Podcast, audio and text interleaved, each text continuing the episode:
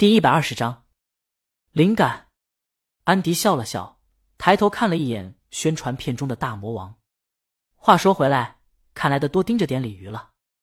上次查令十字街八十四号，他单纯的以为是个意外。现在看《Free Loop》这首歌的质量，应该差不了。就算不能刷新大魔王当年出逃掀起的热度，也差不多有了名声。鲤鱼现在又杀回来了，新歌和旧歌的版权总会有市场的。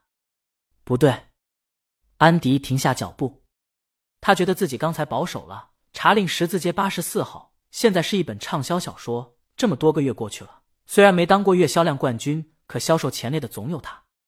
现在想要了解一名的人不在少数，要是把这点作为宣传的话，这首歌还会更上一台阶。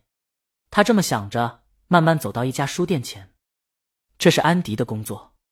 他慢慢走进店里，店里人很少。在店前新书推荐桌子上摆着一列的《小王子》，在旁边还贴着宣传语：“每个孩子和曾经是孩子的大人都应该拥有一本《小王子》。”这套书挺薄的，但装帧是真美。书封是大片的红，红中有一个小星球，星球上站着一个小孩，他脚边有一株玫瑰，用玻璃照照着。在下面还写着一行字：“如果你想要一个朋友，那就驯服我吧。”安迪把书拿起来。先看作者，没听过，应该是一个华人。看这本书有翻译，作者应该用华语写的，大概是大陆的人。奇怪，最近没有关注大陆市场，一下子冒出这么一位能人吗？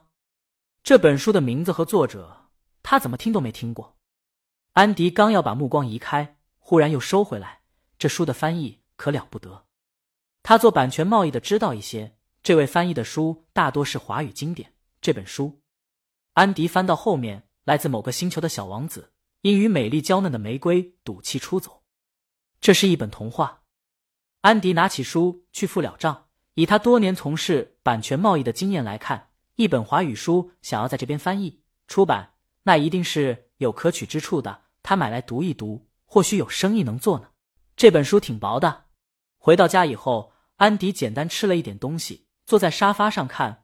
很快就从沉浸在这童话故事中了。等他看完回过神的时候，已经到睡完觉的时间了。可他没有丝毫的困意。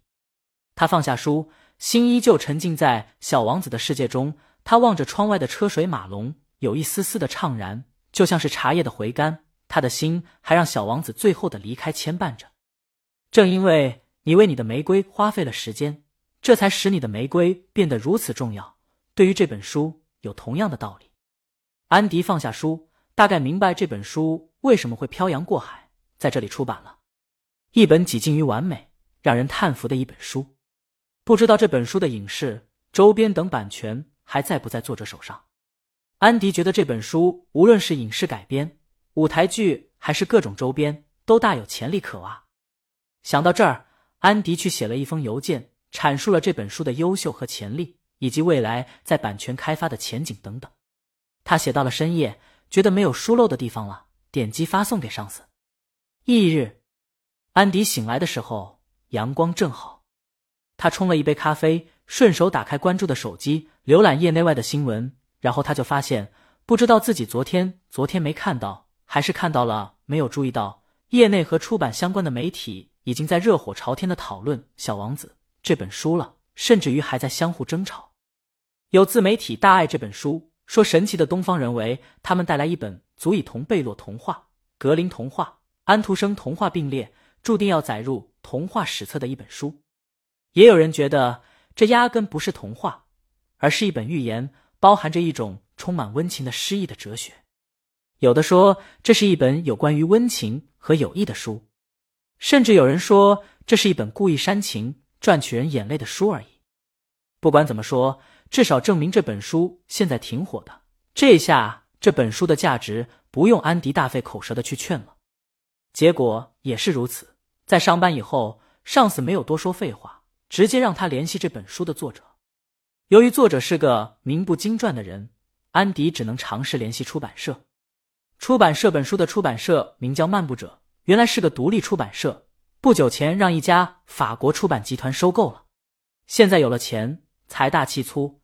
难怪这本书宣传做的这么到位，让好几个媒体都报道了。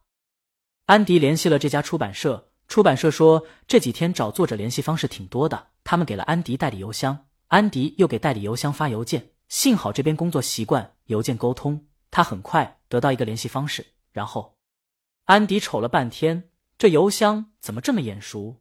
好像是陈姐的邮箱。他呆了一呆，然后整个人动起来，在键盘上噼里啪啦一顿查询，确定了是陈姐的邮箱。她邮箱里还有他们往来的信件呢，所以这本书的版权，安迪想到了查令十字街八十四号的作者。难道这俩是同一个人？他相信世上没有这么巧的巧合。安迪马上站起来，一面订最近去京都的机票，一面向上司报告：“小王子，这本书可不是查令十字街八十四号能比的。作为一本童话书，它的版权开发有很高的价值，这恐怕有不少版权公司在盯着呢。”显然，单靠原来的情谊是拿不下这一单的。安迪决定亲自去一趟。一转眼，安迪从京都机场出来。去酒店洗漱后，直接杀到了锦鲤工作室。陈姐见到安迪的时候很惊讶，她早上刚回了安迪邮件，想不到他这个点就来了。他来的很不巧，大魔王在会议室开会。陈姐把安迪领到李清明办公室等，一推门，陈姐就忍不住嘀咕：“这江阳不知道收拾。”安迪看见待客的茶桌上摆着一个未完成的微缩模型，做的有点粗糙。但看得出来是一座带院子的朴素的酒楼。酒楼里后院的驴人都栩栩如生。安迪惊讶：“清明有孩子了？”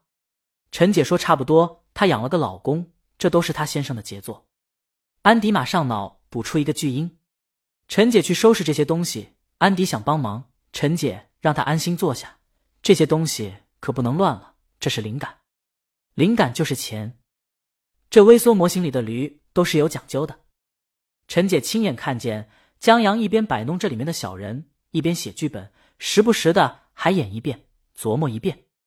写出来的剧本别说挺可乐的，拿来当相声看一点也不违和。第二集查证，查到最后，查证的协军怒了，我说你出门带这么多证件干什么？第三集还有掌柜的梦见贾贵把所有的欠账都还了，本意催贾贵还账，谁料贾贵高兴说：“哎呦，这好啊，那咱们就两清了。”陈姐就觉得这剧本只要拍出来，光听声就挺可乐的，应该差不了。本章完。